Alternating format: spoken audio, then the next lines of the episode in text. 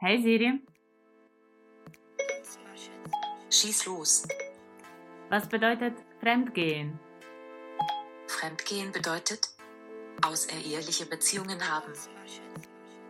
Okay, also Fremd bei Fremden zum vollständigen Artikel.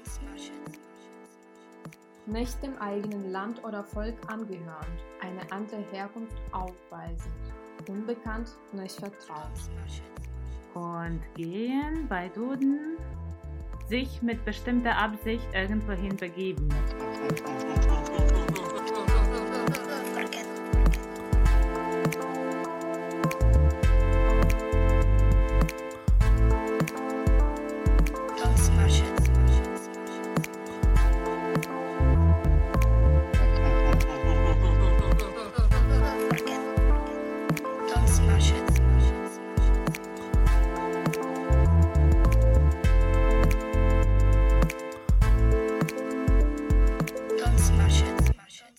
Hallo, wir sind Maria und Maria? Zwei junge Ukrainerinnen, die in Deutschland leben, studieren und arbeiten. In diesem Podcast versuchen wir herauszufinden, wann sich Deutschland wie zu Hause und wann wie ein fremdes Land anfühlt. Wir reden über Identitäts- und Magenprobleme, Geld- und Emotionssparsamkeit und über das Abschließen der Versicherungen und alte Freundschaften. Guten Morgen, Maria. Guten Morgen, Maria. wir machen jedes Mal das Gleiche. Wobei, ne, heute haben wir Guten Morgen gesagt. Ja, wir haben, genau, wir haben früher Hallo gesagt und heute Guten Morgen. Und ja, entsprechend dem Guten Morgen habe ich heute meinen Morgen mit einem Kaffee angefangen. Wie war es bei dir? Bei mir war es genauso. Ich habe auch einen Kaffee getrunken ohne Milch, weil ich habe herausgefunden, dass meine Milch schon vergammelt ist. Okay. Das ist ärgerlich. Ich muss aber sagen, bei uns in der WG ist auch Milch ausgegangen. Es gab einen letzten Schuss von Hafermilch äh, allerdings. Ich habe auch in letzter Zeit gelernt, äh, Kaffee mit Hafermilch zu lieben. Und inzwischen schmeckt es mir sogar besser als mit einer normalen Milch. Echt? Ich habe versucht, das mal auch so mir so anzueignen, aber Ja. irgendwie mag ich den Geschmack nicht so. Ja, also mir haben viele Menschen gesagt, ah, mit Hafermilch, das ist nicht so, boah, das schmeckt nicht so gut. Aber mir gefällt das. Es gibt auch so einen speziellen Barista-Hafermilch. Ist es anders? Mein Mitbewohner hat mir heute erzählt, dass Barista Hafermilch trägt deswegen diesen Namen, weil man die Packung schütteln kann und dann schäumt das. Dann kannst du dann das in deinen Kaffee eingießen und dann hast du noch Schaum oben drauf. Ach so, okay. Aber kann man das in so einem normalen Supermarkt kaufen? Ja. Okay. Also, um jetzt keine Werbung zu machen für einen Hersteller, erzähle ich dir dann nach dem Podcast, sehr welche gut. Milch ist es. Ich habe versucht auch mit Mandelmilch und so Kaffee zu trinken, aber Na, Mandelmilch, nein, es das ist geht alles nicht. richtig komisch. Also vor allem, ich liebe Milch und Milchprodukte und alles, was nicht Milch ist, ist für mich echt, also ist schwer ertragbar. Ja, Wieso reden wir eigentlich jetzt über Kaffee? Weil das Thema unseres heutigen Podcasts ist Trinkkultur in Genau. Deutschland und in der Ukraine. Und äh, wir wollen ein bisschen dann darüber erzählen, was Trinkkultur in der Ukraine ausmacht und was in Deutschland. Und wir haben schon mal Kaffee angesprochen. Hast du auch in der Ukraine immer Kaffee am Morgen getrunken? Ja, schon. Das ist ein ähm, Ritual bei uns zu Hause. Meine Mama auch mag Kaffee auch und es war angesagt, Kaffee zu trinken. Mit Freunden auch haben wir auch Kaffee getrunken. Ich muss auch sagen, dass Lemberg, die meine Heimatstadt, Das wissen wir schon alle. ja, aber ich muss äh, nochmal darauf hinweisen, Lemberg ist bekannt für seine Kaffeekultur, beziehungsweise er will auch dafür bekannt sein. Es gibt auch viele Cafés mit Kaffee. Ich äh, habe bis jetzt nicht rausgefunden, wie man äh, richtig äh, phonetisch äh, und ähm, ja, wie man richtig phonetisch den Unterschied zwischen Kaffee und Kaffee sagt. Also ich glaube, ihr versteht, ich meine auch. Ich glaube, wir können dann sagen, wir sind österreichisch oder so. Genau, Ich glaube, ja. glaube, da ist tatsächlich die Betonung einfach anders als in Deutschland. Deswegen Ja. können wir einfach sagen, das ist jetzt österreichisch-deutsch. Und Stichwort Österreichisch. Also Lemberg war einige Zeit unter äh, K&K-Monarchie, beziehungsweise seit 1772, genau. Genau, und äh, selbstverständlich war die Stadt sehr von Kaffeekultur auch geprägt. Und ähm, auch ein Ukrainer, Juri Kulczycki, war mal in Wien und dann war auch in der Türkei und er hat aus der Türkei auch Kaffee gebracht und dann auch das nach Lemberg gebracht. Das, das heißt so eine der bekanntesten Legenden der Lemberg-Stadt. Ja, Kaffee war bei uns zu Hause, aber ich glaube, so wie wir Kaffee zu Hause bis jetzt machen, so wie bis jetzt meine Mama Kaffee zu Hause vor, äh, zubereitet, wird einem Deutschen wirklich komisch vorkommen. Kannst du ein bisschen erzählen, wie genau ihr Kaffee jetzt zubereitet habt? Also als Vergleich, äh, hier in Bamberg habe ich schon so einen Espresso-Kocher oder bei Freunden gibt es auch so Espresso-Maschinen oder was auch immer. Und bei uns nimmt man einfach diesen Kaffeepulver, also gemahlenen Kaffee, nimmt man einen äh, Teelöffel, bisschen mit der Haube sozusagen, und dann tut man das in, in die Tasse und einfach heißes Wasser oben drauf. und dann muss man ein bisschen warten, bis Nicht, dieser gemahlene so Kaffee, genau, das nach unten geht und dann kann man Kaffee trinken. Eigentlich ziemlich eklig, muss ich sagen, oder? Also wenn ich mir das jetzt so Ja. vorstelle, also ich habe das auch so getrunken und meine Eltern und irgendwann habe ich meinen Eltern so einen Kaffeekocher geschenkt Ja. und jetzt sagt mein Vater, wie konnte ich das früher so trinken, einfach mit dem kochenden Wasser aufgießen Ja. und dann schwimmen immer noch so Teilchen Diese von dem. Kaffee im Kaffee drin. Ich muss zugeben, wir trinken bis jetzt noch so unseren Kaffee. also in Ich Deutschland verurteile euch deswegen nicht. Danke. Also ich glaube, in Deutschland trinke ich nie so Kaffee, obwohl ich habe eine Geschichte dazu, als ich mal im Künstlerhaus gearbeitet habe und dann ähm, hatte unsere Chefin ähm, einen Empfang, also sie hatte Gäste und, ähm, und sie hat mich gebeten, Kaffee äh, zubereit, zuzubereiten und dann habe ich Kaffee gekocht und ich glaube, das war mein erster Monat oder sogar erste Woche irgendwie beim Künstlerhaus. Und ich habe den Kaffee genau nach diesem Verfahren gemacht. Und ich kann mich noch erinnern, dass sie voll verständnisvoll da war. Die hat mich noch so, nur so angeschaut und so, ah, das macht man so in der Ukraine. Eigentlich sehr nett, weil ich glaube, es gibt auch andere Menschen, die dann reagieren würden, hä, was, was soll Was ist das? das für ein Scheiß? ja, ja. Eben, Vielleicht genau. hat sie das auch gedacht, man weiß es nicht. Ja, aber äh, also man trinkt so zu, zu Hause Kaffee und ich glaube in Lemberg, also wir haben das schon angesprochen, Lemberg hat so auch schon eine Kaffeekultur und Ja. versucht sie zu pflegen und es gibt auch so einen bestimmten Ausdruck in Lemberg, sich auf einen Kaffee zu treffen. Ja, also ich, ich kenne diesen Spruch sehr gut, weil jedes Mal, wenn ich nach Hause fahre, dann mache ich so einen Zwischenstopp in Lemberg, weil dort viele Freunde von mir wohnen. Und ich muss sagen oder zugeben, dass mir der Kaffee in der Ukraine viel besser schmeckt als in Deutschland. Das stimmt, Vor ja. allem in, in Lemberg, also ist die Kaffeekultur richtig gut. Es gibt eine Menge von äh, Cafés, wo man richtig gute Cappuccini, alles Mögliche trinken kann, Latte, Macchiato und so weiter.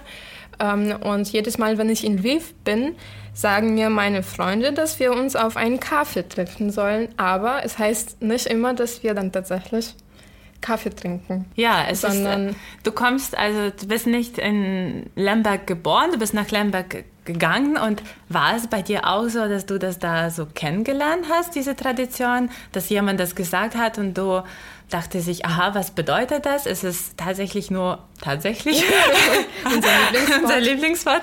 Was, ähm, hast du dir gedacht, ah, wir werden Kaffee trinken? Oder hast du dann entdeckt, ah, okay, das hat auch eine andere Bedeutung? Weißt du, das hat ja so mit Großstädten zu tun. Ja, ich kenne mich mit den Großstädten sehr gut. Äh, Auf dem Lande gibt es halt keine Kaffeekultur, weil wir keine Kaffeehäuser haben. Also bei mir im Dorf gibt es halt keinen Kaffee, wo man sich auf einen Kaffee treffen kann. Mittlerweile vielleicht, aber nicht in meinem Dorf, sondern im, in der Nachbarstadt. Aber generell diesen Spruch, sich auf einen Kaffee treffen, habe ich erst in Lemberg kennengelernt. Weil bei uns trinkt man, also ich habe auch in meiner Kindheit meistens nur Tee getrunken. Oder es gibt noch ein, eine andere Art von Kaffee. Ähm, ich weiß jetzt leider nicht, wie es auf Deutsch heißt. Roszczenna Kawa. Also Ah, Instant-Kaffee. ja, Instant-Kaffee. Sowas hatten wir. Oder halt diese äh, von Nescafé, diese gemischten Dinge irgendwie Ja, mit diese- ähm, quasi Milch. Pulver, ja. Ja, mhm, genau. klar. Also sowas hatte man, aber nicht oft, weil es ziemlich teuer war. Aber generell, nee, also generell kenne ich das nicht so, dass man sich auf einen Kaffee trifft und dann egal was man dann trinkt. Ich weiß auch nicht, ob es, weil da so tradiert wird, äh, auf Ka- sich auf Kaffee zu treffen, aber ich kenne das von meiner Mama zum Beispiel. Sie berichtet mir immer, die trifft sich mit ihren Freundinnen und dann haben die, und die beschreibt das so lecker immer, die haben so einen Ritus, sie treffen sich auf Kaffee und dann, vielleicht trinken sie nur Kaffee, aber vielleicht gibt es auch dazu immer so ein äh, Schnapsglas, aber nicht mit Schnaps, sondern mit Cognac oder mit ähm, Likör. Ja, Ja, mit Likör. Likör, ja. Genau. Und ich muss sagen, meine Mama ist ziemlich talentiert darin, Essen zu beschreiben oder so Getränke zu beschreiben, dass man sofort Lust kriegt, das auch selbst zu essen. Ja. Wenn ich zu Hause zum Beispiel bin und ich habe keinen Hunger, aber meine Mama sitzt am Tisch und isst irgendwie einen Salat und ein Brot und das kann ziemlich simples Essen sein, aber die beschreibt das so, dass man sofort will, das auch zu essen. Das heißt, du bist auch in Deutschland eigentlich ganz gut angenommen. Angekommen. Ja. Wahrscheinlich wurde ich vorbereitet Ja, darauf, durch durch meine deine Mama, Ja. über Essen zu reden. Ja, nee, in meiner Familie war es nicht so. Aber in- interessant, ich habe auch ähm, bei mir zu Hause tatsächlich, oh, schon wieder dieses tatsächlich, ähm, das äh, Kaffee mit äh, Cognac getrunken. Das Ja. hat mir mein, äh, mein Papa angeboten, weil der hat irgendwie so einen super teuren Cognac äh, geschenkt bekommen. Und dann hat er Kaffee getrunken und meinte, ja, willst du auch? Dann habe ich auch eine Tasse gekriegt und der hat nur so ein kleines bisschen von diesem Cognac auch in den Kaffee rein. Ich glaube, In den Kaffee rein. Genau, und das, Oh, wow, hat, und das okay. hat richtig gut geschmeckt. Ich glaube, es, kommt- es kommt immer drauf an, äh, welcher Cognac das ist, weil falls es ein billiger Cognac ist, dann schmeckt es nicht. Aber der Kaffee wurde so weich dadurch, also ich, es war richtig lecker. Ich habe nicht rausgefunden, was für ein Cognac das war, aber ich habe danach irgendwie bei Freunden versucht, auch sowas zu mischen. Ja. Aber das hat nur kacke geschmeckt. Interessant, aber, weil ja. Ich glaube, ich habe noch nie Kaffee zusammen mit Cognac getrunken, Mhm. also gemischt. Bei uns zu Hause, wenn es getrunken wird, dann es gibt Getränk Kaffee und es gibt ein kleines Glas von dem, Mhm. von dem Cognac. Oder, oder meine Mama äh, behauptet Cognac und den Likör Vanatalien, wenn man Mhm. das zusammenmischt, das ist die beste Kombination. Und die irgendwie, das ist wirklich, äh, wirklich witzig, wie diese 50-jährige, 55-jährige Damen Mhm. irgendwie davon total schwärmen, Kaffee zu trinken und dann dazu noch diese, diese Mischung zu haben. Irgendwie voll süß auch. Ja, und aber mein- man kennt das auch so aus den Filmen ein bisschen, glaube ich. Aus den Filmen meinst du aus den sowjetischen, Ja. aus ukrainischen? Also aus den sowjetischen, dass man irgendwie, dass so Frauen sich treffen und so ko- verkosten. Und verkosten Kaffee irgendwie mit äh, Cognac oder Mit so. Das Cognac, habe ich ja. tatsächlich, also ich habe jetzt keine genauen Filme im Kopf, aber Und vor kurzem habe ich dir auch mal ein so altes, schönes äh, sowjetisches Plakat äh, geschickt. Mhm, ja. Und das war eine Werbung, ich weiß, wahrscheinlich Werbung für, für Likör. Und da ist äh, eine Grafik und da ist eine ähm, Frau dargestellt und sie trinkt Kaffee. Und dann steht auch ein Glas Likör da auf dem Tisch und das steht, es ist so angenehm, Kaffee mit Likör zu trinken. Mhm. Also es ist, ja, es ist schon ein Ritus. Äh. Hast du das deiner Mama geschickt? Ja, ich habe das meiner Mama geschickt und die hat sich da sofort gefreut. Wahrscheinlich ausgedruckt. ja, und mein Opa zum Beispiel, äh, der hat auch einen Spruch bei uns äh, zu Hause etabliert. Ich sage mal das erstmal auf Ukrainisch, du wirst mich verstehen oder unsere ukrainische Zuhörer werden das verstehen. Das geht so. Es ist nicht über, also es ist schon übersetzbar, aber die ukrainische Variante hat auch ein bisschen von also die sprachliche Färbung von ukrainischer Variante kann man nicht ins Deutsche übertragen, aber das äh, bedeutet sowas wie, wer Kaffee ohne Cognac äh, trinkt, der wird bald sterben. Okay, also wir haben jetzt über Kaffee geredet, Kaffee mit äh, Likör und Cognac. Was habt ihr denn sonst noch zu Hause getrunken? Meinst du nicht alkoholisch oder alkoholisch? Ja, wir haben das schon so, gemischt. So generell, was macht zum Beispiel dein Familienleben aus und welche Getränke, sowohl alkoholische als auch nicht Mhm. alkoholische, gehörten zu eurem Alltag? Als ich Kind war, hat meine Oma ziemlich oft Kompott nicht gebraut, sondern gekocht. Gekocht, ja. Genau, gekocht. Und das, äh, das habe ich hier in Deutschland fast nie erlebt. Mhm. Und wenn ich gesagt habe, ich habe Kompott gemacht, dann denken die meisten, das ist dieses Apfelkompott. Mhm. Dass man einfach so die Äpfel mit Zucker und noch mit was kocht. Und das ist so, das ist kein Getränk dann, sondern das ist wie eine Marmelade, sowas in der Art. Mhm. Ja. Und bei uns, ich glaube, das war dadurch bedingt, dass äh, die Getränke in den 90er Jahren im Supermarkt, äh, beziehungsweise wir hatten keine Supermärkte in, äh, in Laden. Universam, Univer Universam. Univermach, ja.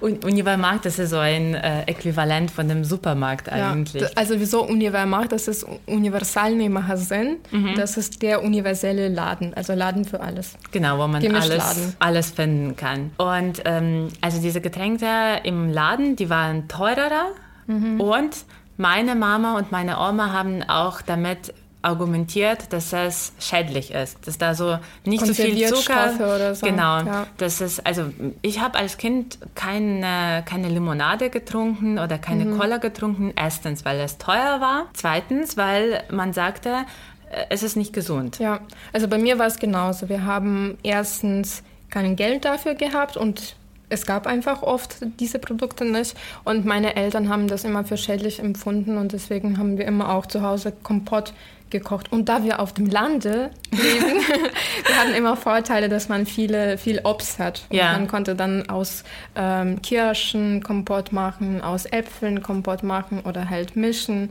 Es gab schon sehr viel Angebot und das hat richtig gut geschmeckt. Meistens aber haben wir das im Winter getrunken. Das heißt, meine Mama hat das im Sommer vorbereitet, mhm. weil im Sommer konntest du frisch halt Kompott machen, der noch warm ist sozusagen. Und einiges wurde dann in so Einmachgläsern ja. konserviert. Also konserviert, ich weiß nicht, ob es jetzt richtiges Wort dafür ist. Also ohne Eingemacht, ja. Eingemacht, genau. Und dann wurde es in den Keller reingetan mhm. und im Winter haben wir das quasi als Saft getrunken mhm. oder so. Ja, das war bei uns auch ähnlich. Noch äh, zurück zu den Getränken aus Märkten. Ich äh, erinnere mich gerade daran, dass meine Oma immer gesagt hat, ach, wer weiß, was da gemischt ist. Mhm. Ich glaube, das war, das ist auch so ein klassischer Spruch der ukrainischen Mamas ja, und ja. Omas, ach, das ist alles so gemischt irgendwie.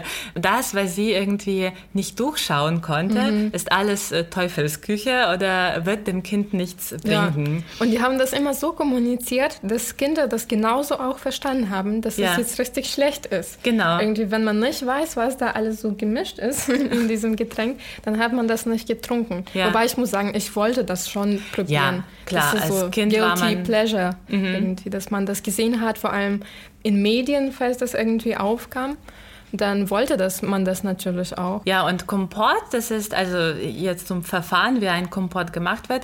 Äh, man nimmt einfach Obst, meistens Kirschen, Beeren, mhm. Rhabarber auch. Also mhm. Also bei mir zu Hause wurde ganz viel Rhabarberkompott mhm. gemacht. Wasser, Zucker, Zimt konnte man auch ein bisschen dazu Ja, ich glaube, da konnte man viel zaubern. Ja, und es wird einfach lange gekocht, sodass dieser Fruchtgeschmack, Fruchtsaft in das Wasser mhm. rübergeht. Genau, und dann wird, ähm, wird quasi dieser Fruchtanteil rausgefischt oder ein bisschen da drin gelassen und dann bleibt eigentlich dieser ja, diese Konsistenz, dieser Fruchtwasser sozusagen. Mhm. Und das ist zum Beispiel auch der Grund für mich, wir hatten so viel Rhabarberkompott, dass ich bis jetzt Rhabarberschorle nicht trinken kann, was hier in Deutschland so populär ist.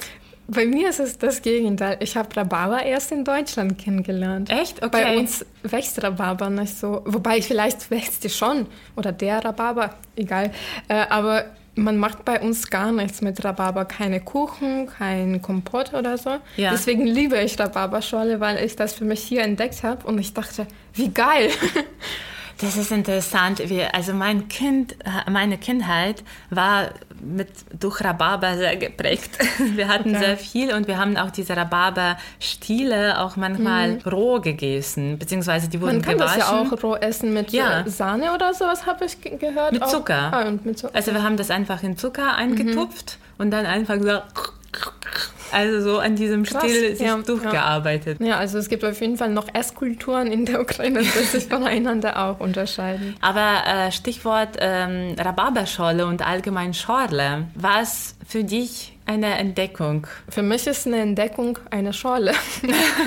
also in Deutschland. Ja, genau. Hier. Also bei uns gibt es ja Schorlen nicht.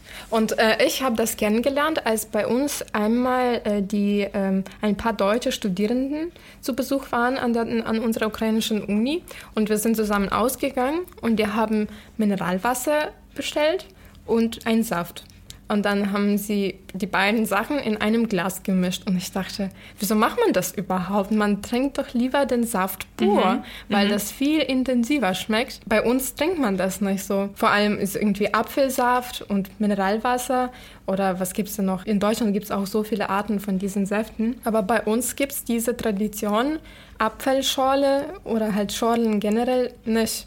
Ja. Aber als ich nach Deutschland gezogen bin, habe ich das irgendwie verstehen können. Und mittlerweile trinke ich auch zu Hause Saftschorlen. Ich mische das immer mit Mineralwasser und es schmeckt mir besser, weil das nicht so süß ist. Säfte sind immer sehr süß und intensiv. Intensiv, und mit ja. Mineralwasser kann man das bisschen ausdünnen, finde ich. Und meine Eltern mögen das auch. Ja, ich habe äh, einmal äh, gesagt, dass Abfallschorle für mich ist es äh, ein der wichtigsten Verdienste der deutschen Küche eigentlich, Ja, äh, Abfallschorle. Aber für mich war es auch, als ich das kennengelernt habe, nicht in Deutschland, sondern durch, Deutschunterricht.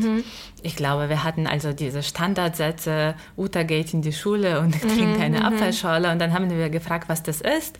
Dann wurde es uns erklärt, Apfelsaft und äh, dazu Mineralwasser. Und ich konnte das nicht verstehen, weil ich glaube, als ein 90er-Jahre-Kind war mir Saft so kostbar.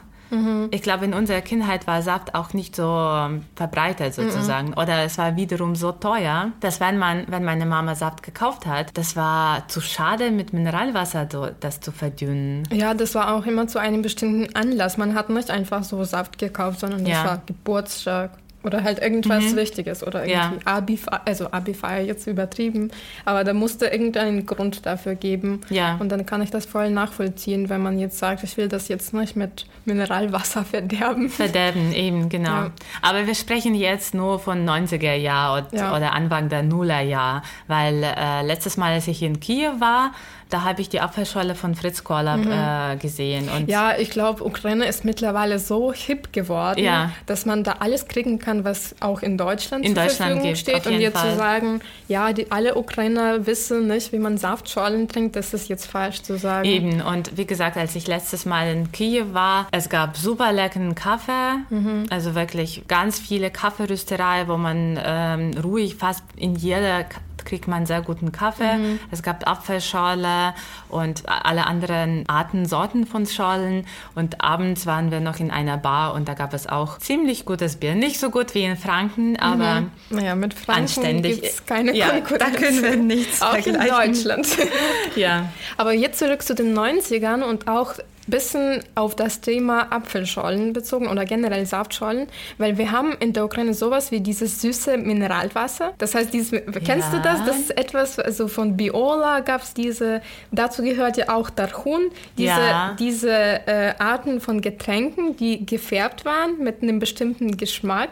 Das lehnt sich so ein kleines bisschen an Stimmt. Apfelschollen. Aber das ist nicht mit natürlichen Säften gemacht, sondern Ja. es gab immer Mineralwasser und das wurde mit bestimmten Stoffen Sy- Syrup genau gemischt irgendwie eigentlich. gefärbt irgendwie und irgendwie Zucker dazu. Das war super ungesund. Ja, stimmt. Aber das war tatsächlich auch ein bisschen etwas, was, was Ja. so Saftschollen äh, Ja, und das hat erinnert. unsere Kindheit auf jeden Fall ausgemacht. Ja. Und man hatte keinen Zugang zu Cola, beziehungsweise, also ich habe Cola, ich klinge jetzt wie ein DDR-Kind, aber bei äh, uns zu Hause gab es Coca-Cola nur ähm, am Silvester. Mhm. Und bis jetzt für mich, wenn ich eine Cola-Flasche aufmache und die äh, rieche, ich bin sofort in Silvester eingesetzt, weil ja, es war, Mhm. es wurde immer so eine 2 Liter Flasche gekauft und es wurde total gefeiert. Mhm. Und zum Beispiel auch für mich was für ein, es gibt, äh, ich weiß nicht, womit anzufangen, aber um ähm, zu vermitteln, was für einen postsowjetischen oder sowjetischen Man, äh, Menschen Cola oder Pepsi bedeutete, ähm, kann man als Beispiel nennen, äh, es gibt ein Buch von einem russischen Schriftsteller, oh Gott, wie heißt der? Generation P. Das weiß ich nicht. Naja, das könnt ihr googeln. Genau, äh, oder wir schreiben das irgendwo in einem Kommentar, wie heißt dieser Schriftsteller. Auf jeden Fall, der hat diesen Roman verfasst, heißt Generation P und Generation P bedeutet Generation Pepsi. Weil in 90er Jahren, das war, oder beziehungsweise schon während Perestroika, Pepsi, das war Sinnbild des Kapitalismus, des Westeuropas und ja, freie, des freien Marktes sozusagen. Und meine Mama hat mir die Geschichte erzählt, als sie mich gebärt hat. Gebärt, ja? Geboren hat. Ich, Ich glaube, glaube, ja. Ich, ich weiß, wurde geboren, sie hat mich. Ich, ich weiß sie hat nicht. mich geboren. Ja, okay. Ihr merkt Also, schon. auf jeden Fall, als ich schon raus war, und sie lag einfach auf diesem Tisch und sie lag da total irgendwie kraftlos und sie hat gesagt, sie hatte super Durst. Also und sie, das Einzige, woran sie denken konnte, das war nicht ihre Tochter, sondern sie hat sich gewünscht, ein Glas Pepsi zu trinken. Ein guter Anfang deines Lebens. genau. hat sie das auch, das Glas gekriegt von jemandem? Ne, also ich meine, in 1989, das war noch die Sowjetunion. Mhm. Und wenn es es gab, dann war es auch. Das ich habe gerade gegoogelt, der Autor heißt Viktor Pelevin. Pelevin, ja. ja. Mhm. Ein sehr bekannter russischer Autor. Genau, der auch ziemlich viel über diese Perestroika und Umbruchzeit in mhm. äh, Sowjet, beziehungsweise damals in Russland geschrieben hat. So ein mhm. bisschen wie der Berbeda, mhm. ja, aus mhm. Frankreich. Also mhm. der, der, schreibt, der Pelevin schreibt auch ganz viel über diese ähm, Werbungmenschen, Werbungmenschen ja. in Russland Anfang der 90er Jahren. Auf jeden Fall konnte man auf die Liste setzen. Ich glaube, ich habe also ich habe immer viel von ihm gehört, aber noch nichts gelesen, glaube ich. Ich habe ehrlich gesagt von diesem Buch, ich habe die angefangen zu lesen, dann mal eine Verfilmung angeschaut. Mhm. Aber man macht aus seinen Büchern sehr oft Theaterstücke, habe ich mitbekommen. Ja, ich glaube, hier in Bamberg haben die auch mal ein Stück genau, von Genau, in Bamberg gibt es eine slawische Theatergruppe. Also das waren eh mittlerweile Ex-Studenten der Slavistik von Uni Bamberg und die haben vor ein paar Jahren äh, eine Belevin-Aufführung gemacht. Gemacht, ja. ja. Aber zurück zu diesen Süßgetränken, Pepsi und Cola. Äh, was gab es so? Okay, es gab Cola, das war Export sozusagen. Mhm. Ja, es kam aus Westeuropa. Aber was hat äh, der osteuropäische Markt äh, angeboten? Naja, ich habe das schon auch ein bisschen angesprochen ja, aber Darchun. Darchun. Darchun, das ist äh, Lieblingsgetränk der Kindheit. ja, ich habe den auch gemacht. Das ist, wie kann man das erklären? Das ist ein äh, grünes Getränk äh, und erinnert so ein bisschen an Absent. aber woraus hat man das gemacht? Das aus Estragon. Estragon. Ah, Estragon, genau. Also das ist ursprünglich ein georgianisches Getränk. Mhm. Also es kommt aus Georgien und wie bei jedem Getränk gibt es Billigausführungen mhm. und es gibt auch schöne Varianten, die ziemlich gut schmecken. Als Kind hat man das gemocht, weil es einfach was anderes war als Kompott. Mhm. Genau, und alles, was aus dem Laden kam, war selbstverständlich ja, war viel cooler, ja, als das, was man cooler, zu Hause genau. macht. Ja. ja, aber wir haben jetzt darüber gesprochen, was man so in der Familie getrunken hat, was man als Kind getrunken hat, aber irgendwann wird man Erwachsener mhm. und dann wird die ganze andere Welt. Ab. genau, dann geht's ab. Ich fand das so witzig heute. Ich habe heute morgens mit meiner Mama geschrieben, weil wir auch so ein bisschen über die Trinkkultur geschrieben haben. Also ich habe ein paar Fragen über, ähm, ach, wie sagt man das, trockener Gesetz. Das habe ich auch so übersetzt, weil, also ich ja. glaube, das könnte man so sagen. Genau, ich habe Mama gefragt, wie, wie sie trocken, trockenes Gesetz in der Sowjetunion in den 80er empfunden hat. Und meine Mama antwortete mit dem Satz, naja, das hat mich nicht so angegangen. Ich hatte irgendwie nicht so viel Verbindung damit, weil ich damals Studenten war. Und dieser Satz irgendwie vor allem also ich, wenn man meine Mama kennt, dann... Ähm, Diejenige, die Kaffee mit äh, Cognac trinkt. Genau, ja. Aber ich fand, ich empfand diesen Satz als Gegensatz und irgendwie als ein Oxymoron-Satz. Ja, das kommt nicht zusammen, weil äh, wenn ich mich an meine Studentenzeit erinnere, wir haben sehr viel getrunken und ja. vor allem so starke alkoholische Getränke wie Wodka. Mhm. Bei uns heißt es übrigens Horilka. Ja, das ist, das ist uns sehr wichtig zu sagen, dass im Ukrainischen sagen wir nicht Wodka, sondern Horilka. Und ich liebe diese, also ich mag dieses Wort mehr als Wodka. Ich finde auch, dass es schöner klingt und wenn man das googelt und Horilka auf Wikipedia kann man auch äh, finden, da steht es, das ist eine Art von Wodka. Das heißt, das ist nicht das Gleiche. Ja. Weil wir haben verschiedene Arten von Horilka, irgendwie Medowucher, also mit so ein paar Extras sozusagen, mhm. mit Honig, mit, äh, was gibt es noch, mit Chili, also ja. viele Möglichkeiten, vor allem in Kneipen, da hat man auch eine eigene Kultur draus gemacht, dass man in Kneipen sehr verschiedene Arten von Horilka servieren kann, mhm. die dann nur so in der Ukraine oder sehr lokal sind, zum Beispiel in Lemberg. Ähm, und das gibt zum Beispiel bei Wodka, hat man nur eine Vorstellung. Wodka, das ist pur dieses durchsichtige Getränk, ja. ohne je, also vielleicht gibt es da so kleine Geschmäcke, aber nicht so viele Geschmacksrichtungen wie bei Horilka, glaube ich. Eben, ich glaube, Wodka, das ist einfach dieses ähm, Getränk mit neutralem Geschmack und mit dann mit äh, 40 Volumen ja, oder 40 Prozent. Ja. Das ist übrigens auch für mich, was ich in Deutschland lange nicht gelernt habe. Ich habe sehr lange gesagt 40 Grad. 40 Prozent meinst du? Ja, Ach so, genau. Ich, das ist mir gar nicht aufgefallen, weil ja, auf Ukrainisch heißt es 40 Grad. Ja. ja. Und ich habe ganz lange gesagt 40 Grad. Und ich finde irgendwie diese 40 Grad, also für mich irgendwie aussagekräftiger. Ja. ja, also wenn man über die Stärke, über die Volumen des Alkohols in, des Alkoholgehaltes in, im Ukrainischen spricht, dann sagt man dann redet man von Prozenten, äh, ne, von Nicht- Graden, ja, genau. Und im Deutschen dann Von Prozenten. Prozenten. Ja, genau. spannend. Abschließend zu Horilka und überleiten zu einem anderen Thema, wo äh, wir Horilka überhaupt getrunken haben. Also erstens kennen wir das aus unseren Studienzeiten, Ja. ähm, weil man dort, wobei ich muss sagen, Horilka habe ich schon äh, in der Schule probiert, noch vor meiner Studienzeit. Aber das ist auch ein Alkoholgetränk, das äh, ziemlich verbreitet ist unter Jugendlichen. Das ist billig und man wird sehr schnell betrunken, was die Jugendlichen sehr oft genießen, dass sie dann einfach nicht so viel trinken müssen und dann können sie feiern gehen oder so. Ähm, und dann an der Uni, man, man hat es entweder pur getrunken oder mit Säften. Gemischt. Ja. Also, also die Deutschen mischen Säfte mit äh, Mineralwasser Wasser? und die Ukrainer mit Wodka. Mit Wodka. Das ist der beste Stereotyp unseres Landes. Aber das ist, äh, wo du sagst über Wodka und äh, Säfte, beziehungsweise Horilka. Sprechen wir jetzt über Horilka nur oder sagen wir Wodka? Ich glaube, neutraler ist Wodka jetzt. Wodka, ja. Weil es, wir trinken ja auch Wodka zum Beispiel auch hier. Also wir reden ja von Getränken auch in Deutschland und in Deutschland gibt es meistens russischer Wod russischen Wodka. Ja, einmal, ich war damals schon Studentin, ich glaube so 19 Jahre alt war ich und ähm, ich habe mit ein paar Freunden von mir so Wochenende im, in Gebirgen haben wir verbracht. Ich glaube, ein Freund von mir hatte Geburtstag und wir sind für drei Tage, haben wir eine Hütte gemietet und dahin gefahren und dann hat man auch eingekauft und wir haben auch Säfte gekauft und wir haben Wodka auch gekauft. Also wir haben wirklich kein kein Wein oder kein Bier gekauft. Wir haben als Alkohol Saft, also nicht Saft und, äh, und Wodka Ja. gekauft. Und was haben die, also wir waren zwei Mädels und zwei Jungs, was haben, was haben die Jungs gemacht? Die haben einfach so einen Topf genommen und in diesen Topf haben sie Saft reingeschüttelt und einfach die ganze Flasche von Wodka. Oh Gott. Und ich muss dazu sagen, das ist wie in einem Horrorfilm irgendwie, äh, wir trinken kein Leitungswasser in der Ukraine. Ja. Das ist also Na, bei mir zu Hause schon. also du kannst schon ein Glas Wasser, Leitungswasser trinken, du wirst nicht sterben, aber das ist nicht empfohlen, so wie hier in Deutschland. Man, also man kann eigentlich immer so Leitungswasser trinken.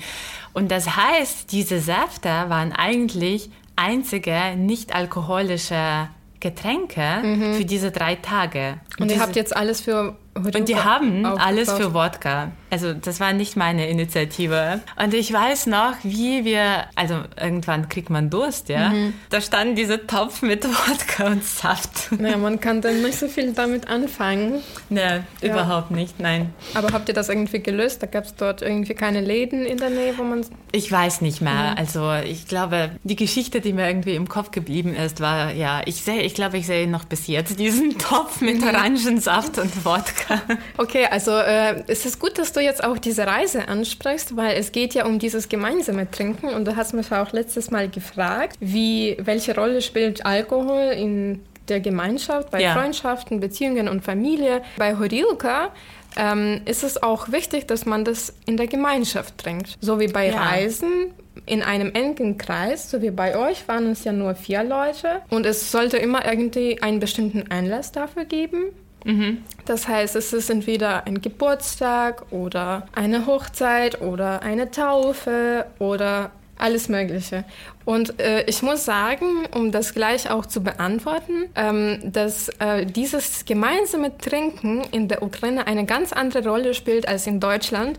Und ich habe ähm, vor dem Podcast ein bisschen mich eingelesen in so verschiedene Artikeln über Trinkkultur in Deutschland und in der Ukraine.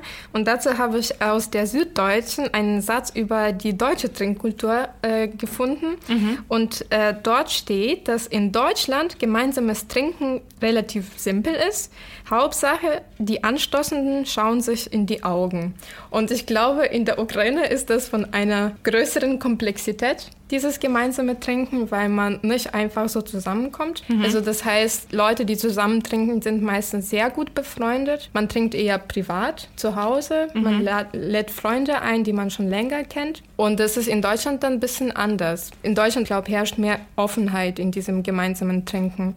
Und ähm, vor allem dieses mit Freunden sich betrinken, zu zweit oder zu dritt, ist es auch irgendwie so ein kleines bisschen eine, ein Ritus auch. So ein Ritus, ja. Vielleicht auch bei, dein, bei deiner Mama und bei ihren Freunden ist es jetzt nicht sich betrinken, aber dieses gemeinsame Trinken und gleichzeitig sich austauschen gehört immer dazu. Irgendwie, das ist ja. immer ein Teil der Freundschaft gewesen. Es klingt vielleicht sehr klischeehaft und sehr erwartbar, aber ich glaube, in einer Freundschaft, wo zwei Ukrainerinnen oder zwei Ukrainer zusammen sozusagen sind, also ich kenne das von, von meinen Freunden, die aus der Ukraine oder aus Russland kommen, dass dieses sich zusammen betrinken eine große Rolle spielt mhm. und ein großes Zeichen von Vertrauen ist. Ja. Wenn man den Menschen nicht gut kennt und wenn man nicht schon ein paar Jahre durch eine Freundschaft verbunden ist, wird man einem das nicht mhm. anbieten. Mhm. Man betrinkt sich, also wirklich betrinkt sich. Man nimmt, also man trinkt viel nur mit jemandem, den man gut kennt, dem man vertrauen mhm. kann, weil also man sieht auch diesen Anlass, diese Gelegenheit, sich zu betrinken als Anlass, sich rauszusprechen, mhm. sich zu mhm. entspannen, sich wirklich ja. Die ganze Seele sozusagen rauszusprechen. Also ich möchte jetzt nicht sagen, dass ich mit meinen Freunden sich nur, mich nur betrinke. Selbstverständlich erleben wir auch andere Sachen, die uns zusammengeschmissen mhm. haben, ja, oder zusammen, wie sagt man das, zusammengeschweißt mhm. haben, genau. Aber zum Beispiel eine gute Freundin von mir, warte mal, wie lange sind wir schon befreundet? Acht Jahre, genau. Mhm als diese Corona-Zeit da war und dann hat sie mir geschrieben, wenn wir uns nächstes Mal sehen, dann werden wir, wir zusammen ja. trinken. Ja. ja. Und äh, ich sehe das nicht als Alkoholismus oder ich sehe das nicht irgendwie, als ob wir nichts anderes zu tun hätten. Mhm. Nein, aber das ist etwas, wo so ein Vertrauen dir gezeigt wird. Mhm. Mit dir kann ich mich betrinken. Das ist auch so ähnlich in den, so bei Familienfeiern, glaube ich. Ich erinnere mich noch an die Zeit, als mein Onkel seine neue Freundin zu, sich nach Hause, äh, zu uns nach Hause mitgebracht hat. Das war Geburtstag meiner Schwester. Ähm, und das war für all, alle Familienangehörige sehr spannend, weil es ist in der Ukraine so, wenn man eine Freundin nach Hause mitbringt, mhm. dann heißt es, es ist ernst. Ja. Also ja. das heißt, es geht so Richtung Hochzeit. Mhm. Deswegen habe ich auch irgendwie meinen Freunden gesagt, die mich gefragt haben, kann ich vielleicht mit dir nach in die Ukraine fahren? Dann habe ich gesagt, naja, dann musst du mich heiraten. Sobald du meine Familie kennenlernst, dann geht anders nicht. Und es war tatsächlich so, dass die musste dann einfach mittrinken, um Vertrauen von meinen Familienangehörigen äh, zu gewinnen. Ja. Weil wenn du zu Gast bist, dann musst du halt mittrinken, wenn der Gastgeber dir einen Shot gibt. Ja. Dann darfst du jetzt nicht ablehnen. Das ja. ist auch so üblich in der Ukraine, dass man auch, wenn man das auch nicht so wirklich trinken will, dann sollte man das aber zumindest nicht sofort so ablehnen, beziehungsweise, ich erzähle so ein bisschen zurückspulend, äh, ähm, in der Ukraine soll man immer dreimal fragen. Ja. Wenn dir mhm. zum Beispiel ein Shot Wodka angeboten wird, sagst du zuerst, äh, nein, mm, nein, dann beim zweiten Mal, hm, weiß ich, nee, ich glaube nicht. Und dann beim dritten Mal darfst du aber jetzt nicht ablehnen. Also das ist dann unhöflich jetzt zu sagen, das bezieht sich auch auf das Essen. Aber beim dritten Mal sollte man lieber sagen ja und dann so ein kleines bisschen sippen ähm, oder halt, wenn man dann Nein sagt, dann heißt es tatsächlich Nein. Aber meistens kommt es nicht so freundlich an bei Leuten. Eben. Ja. Das ist auch ein Problem, weil zum Beispiel, wenn man nicht trinkt, ich muss sagen, in der Ukraine ist der soziale Druck schon größer ja. als hier in Deutschland. Aber das ist so ein bisschen wie ein Disrespekt. Also mhm. man, man zeigt Respekt dem Gastgeber, indem man ähm, das trinkt. Ja. Und es wird auch darauf geschaut, wie trinkfest du bist ist. Mhm. Also man, äh, das heißt nicht, dass man sich super betrinken soll und alle Alkoholiker sind. Das heißt nicht. Aber ich muss sagen, in der Ukraine diese Eigenschaft, wenn ein Mann arbeitet, irgendwie beim Verstand ist und dabei trinkfest ist, mhm. Das ist schon sozusagen wie eine Leistung.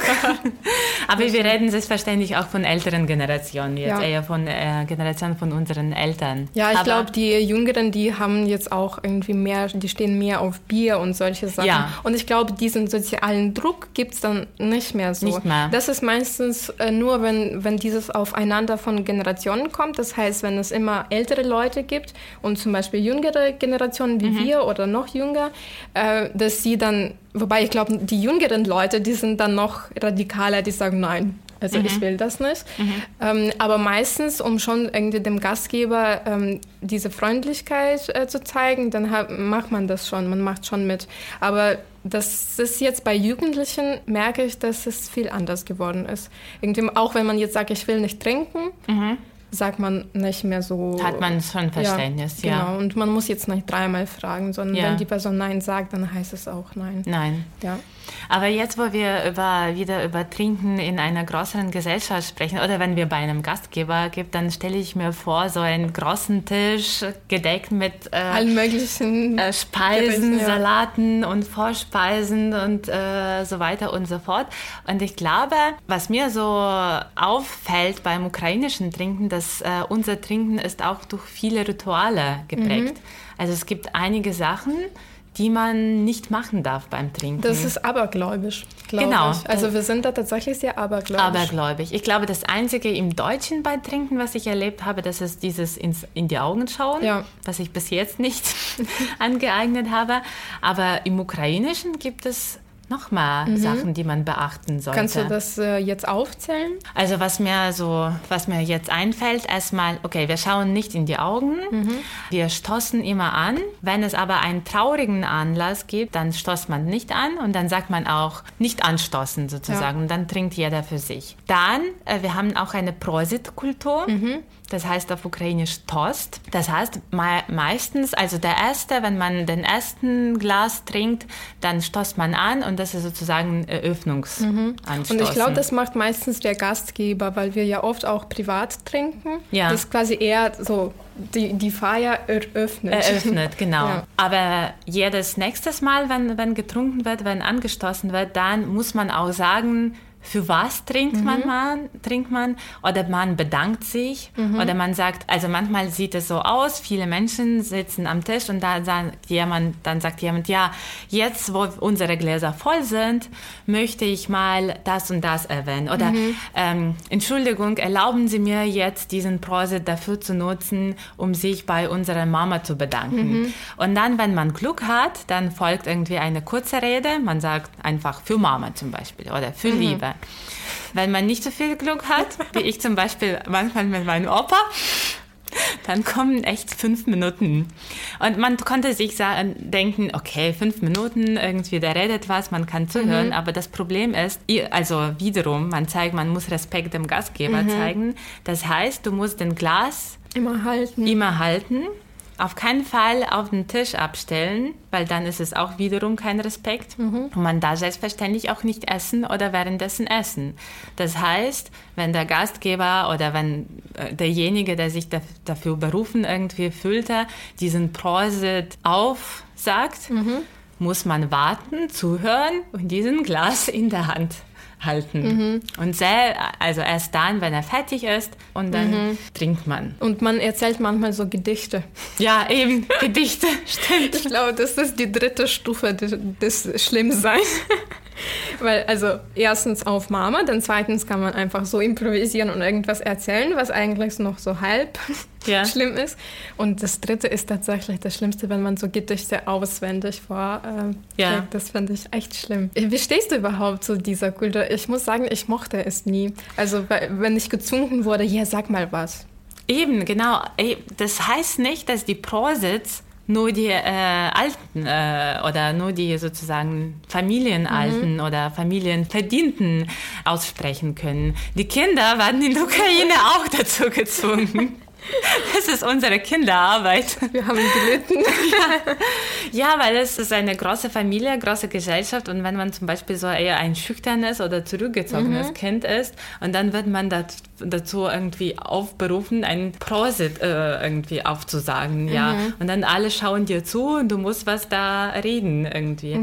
Ich glaube, das hängt damit zusammen bei mir, dass ich ja immer sehr schüchtern war. Und wenn du zum Beispiel bei einer Hochzeit am Tisch sitzt und dann kommt auch noch dieser Tamada, also der Moderator, Stimmt, zu dir ja. und sagt, willst du jetzt was sagen? Und dann stehst du vor 100 Leuten und musst, also es gibt Leute, die vorbereitet sind, die haben so eine Post, also so eine Grußkarte und da ist auch irgendein Gedicht aufgeschrieben oder irgendein Grußwort an, die, an das Ehepaar. Äh, oder aber wenn jemand so spontan zu dir kommt und sagt, jetzt sag mal was und wünscht dem Ehepaar was Gutes, da war ich immer sehr überfordert und meine Stimme hat gezittert.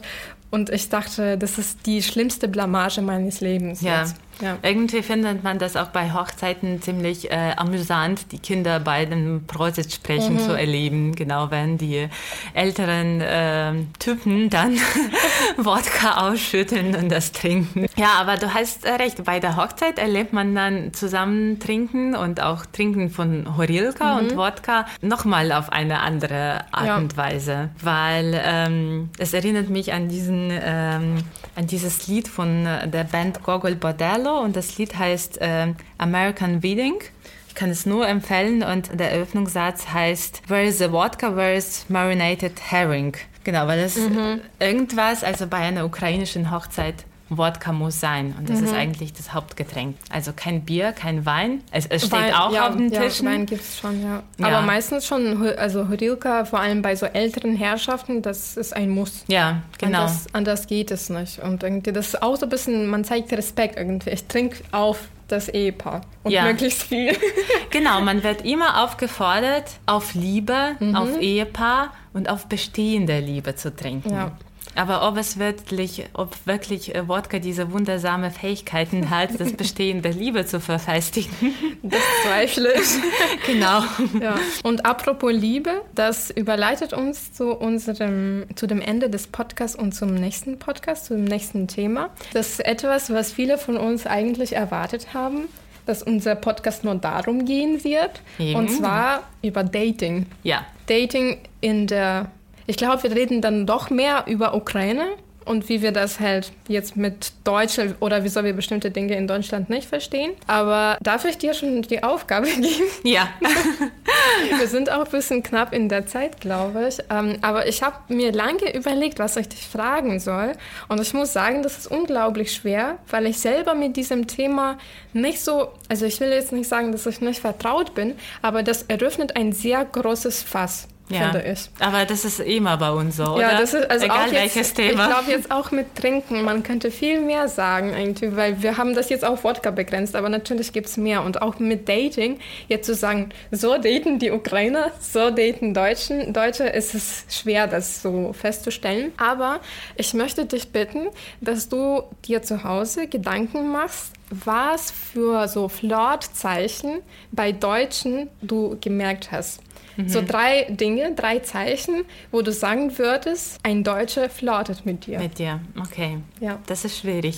Ich, Das ich, ist muss echt sagen, schwierig. ich muss sagen, ich habe selber keine Antwort auf diese Frage. Ich habe auch keine Ahnung, weil ich glaube, alle Deutschen, mit denen ich was hatten, wir kannten uns schon irgendwie lange. Ja, naja, aber deswegen, Aber ist es okay. auch, deswegen ist es auch spannend, das neutraler Jetzt vielleicht ich, ja. zu sehen. Jetzt gehe ich diese Woche auf Hausaufgabe und flirte mit allen Deutschen. Das wäre witzig eigentlich ein, Ja. als Experiment. Genau. Wir so ein paar Sachen aufschreiben und versuchen, ein paar Männer damit anzubaggern. Ja. Ja, Genau. danke. Ja, ja. Okay, dann äh, verabschieden wir uns. Genau. Folgt uns auf Instagram. Fremdgehen Podcast. Auf Facebook sind wir jetzt auch vertreten. Genau. Ihr könnt uns do- dort abonnieren, Fragen schreiben, Anregungen. Wir sind, wie gesagt, immer auf Spotify, Apple Podcasts und Soundcloud. ja, dann bis zu der nächsten Folge. Bis nächsten Folge. Tschüss.